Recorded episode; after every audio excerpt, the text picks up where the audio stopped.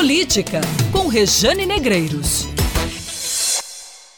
O avanço do coronavírus, a grave crise na saúde pública do mundo levou países da Europa, Estados Unidos e Brasil a adotarem medidas anticíclicas, como a queda dos juros, a injeção de dinheiro público na economia.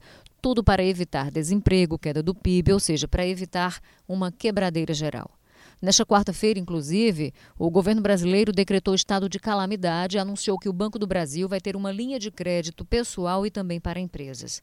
Mas quem está na informalidade, os mais pobres, desempregados, moradores de rua, esses permanecem descobertos. O ministro da Economia, Paulo Guedes, até afirmou que o governo federal vai dar uma ajuda de custo de 200 reais para quem trabalha na informalidade por três meses.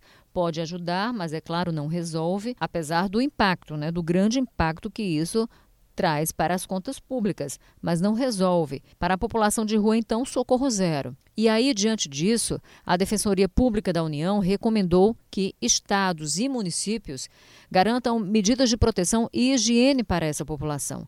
Propôs também que escolas, ginásios com banheiros e vestiários possam ser usados para abrigar e acomodar essas pessoas. Na Paraíba, a deputada Cida Ramos, do PSB, que é presidente da Frente Parlamentar de Defesa da Assistência Social, tomou a iniciativa do debate e encaminhou ao governo do estado um ofício com propostas de ações emergenciais voltadas para, aspas, pessoas mais pobres, vulneráveis e precarizadas. São 15 medidas que incluem a antecipação do programa Pro Alimento Cartão Alimentação e a autorização do uso desse cartão para compra de itens de limpeza e higiene. A deputada Cida Ramos propôs ainda que o governo da Paraíba antecipe o pagamento do abono natalino para quem recebe o Bolsa Família, o repasse do projeto Acolher para instituições que trabalham com idosos, distribua álcool em gel a 70% e máscaras também para a população de rua e para quem trabalha com pessoas com deficiência. Ela sugere sugere ainda a suspensão dos cortes de fornecimento de água e energia para famílias de baixa renda. Veja que são medidas protetivas e necessárias, visto que essas pessoas estão mais vulneráveis. Entre elas, há idosos, crianças, né, e a proximidade do inverno, inclusive, preocupa e inspira ainda mais cuidados.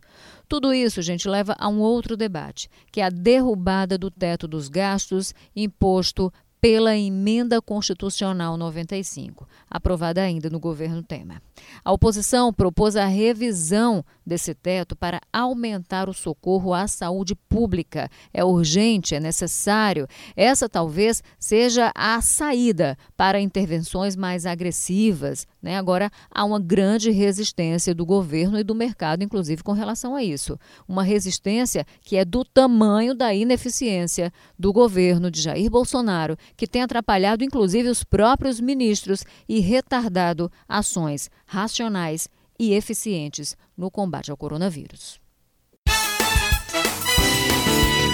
Política com Rejane Negreiros.